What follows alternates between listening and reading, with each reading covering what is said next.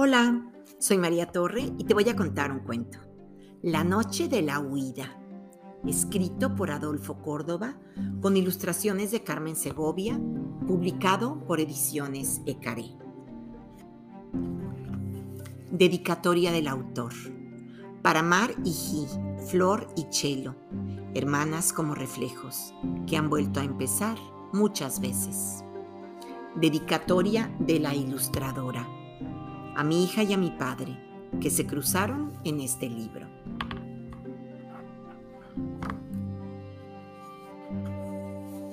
De Ocean Wong, en, en la Tierra somos fugazmente grandiosos. Corrí hasta que olvidé que tenía 10 años, hasta que los latidos del corazón fueron lo único que oí de mí mismo.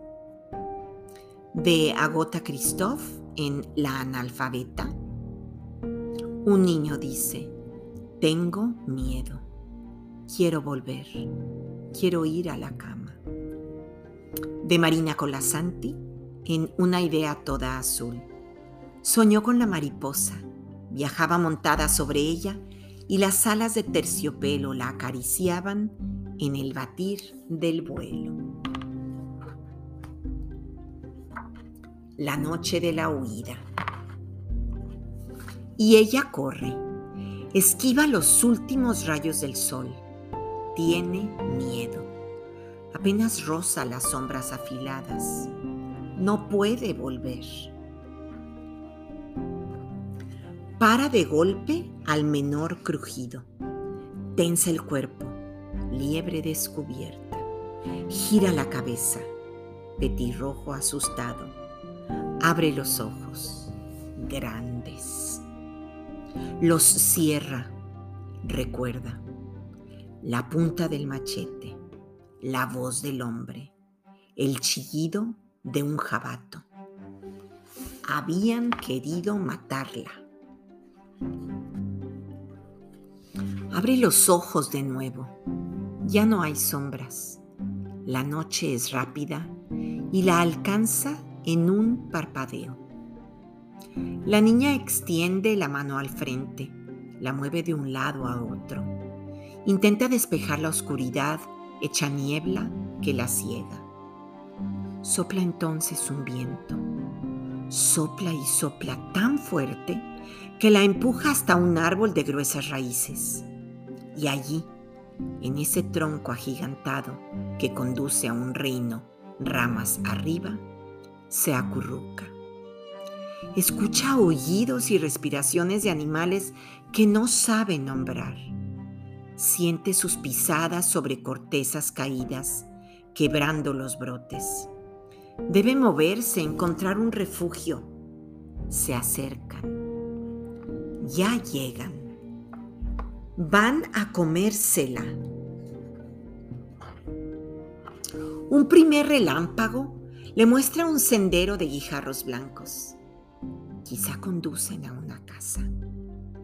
Al apoyar sus manos para levantarse, siente un piquete en un dedo como el de una aguja en una rueca. No grita, da un salto, corre otra vez. Continúa así, perseguida por el eco de sus propios pasos que hacen rugir las bestias en su cabeza. Necesita descansar donde sea, sobre piedrecillas, migas duras, guisantes o en ese aro de musgo esponjoso y húmedo. Ahí. Pero no, un cinturón de gusanos de luz la rodea, le impide dormir, ciñe su desvelo. La niña se incorpora y sacude la hierba a su alrededor. Los gusanos caen sobre ella como gotas encendidas. Escucha un silbido cortante y lejano. Un duende la llama bajo la tierra. Otro relámpago, uno, dos destellos más, iluminan un segundo su pesadilla. Y el cielo se rompe. Un aguacero feroz siembra semillas de hielo que germinan en un instante en charcos y arroyos helados. La niña vuelve a correr. Prueba a refugiarse en unas zarzas, pero sale de ahí entre picotazos. Corre otra vez. Detrás de la lluvia y el granizo, oye un trote. Lo siente crecer en el suelo. Una jauría viene hacia ella. No puede regresar. No tiene a dónde ir. Sigue corriendo. Pronto le dan alcance. No son perros, ni lobos, ni zorros. Son ciervos. La rodean como una llamarada. Le pasan muy cerca. La niña quiere tocar el pelaje de una cría y al estirar el brazo resbala. Los venados saltan, la saltan, levantan terrones de hojarasca y lodo y se internan en la tormenta. Ella los ve alejarse con sus cornamentas retorcidas entre la espesura llena de truenos. Y entonces la distingue. Es otra niña, pequeña como ella, sin miedo. Monta uno de los ciervos. Desea hablarle, seguirla, pero al parpadear para quitarse el agua de los ojos, la manada y la niña desaparecen.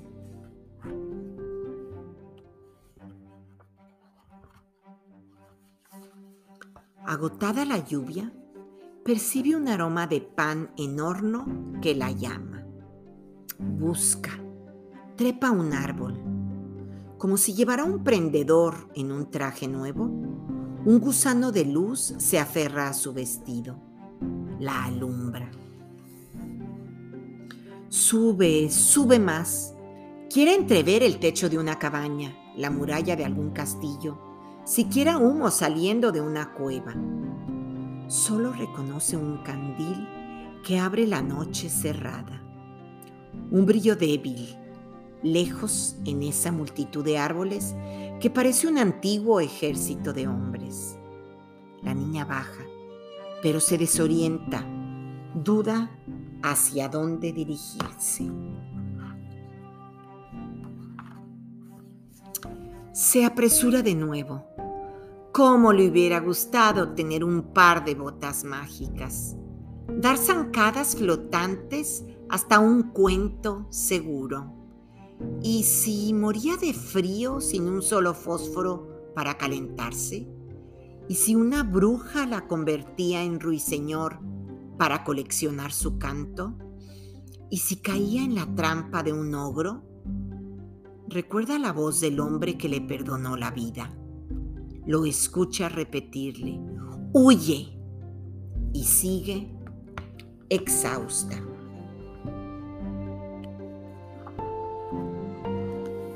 Teme que la próxima sea su última pisada, hasta que, en medio de un pinar, sigue un camino de tocones bajos. Encuentra, siguiendo un camino de tocones bajos, encuentra la casa. Es pequeña y dulce, vieja y enmohecida, pero suficiente para salvarla. Se acerca a la puerta, la empuja despacio, entra en silencio. Nadie. Mesa y pan. Liebre en madriguera petirrojo en nido. La niña come y bebe ya sin temblar. Siete camitas tendidas. Se acomoda en la más amplia. Acaricia las sábanas. Reúne calor. Cierra los ojos.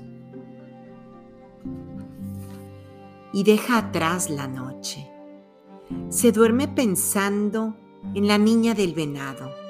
Escapa con ella a las profundidades de un día, en otro bosque donde al fin sueña. Y, colorín colorado, este cuento se ha acabado.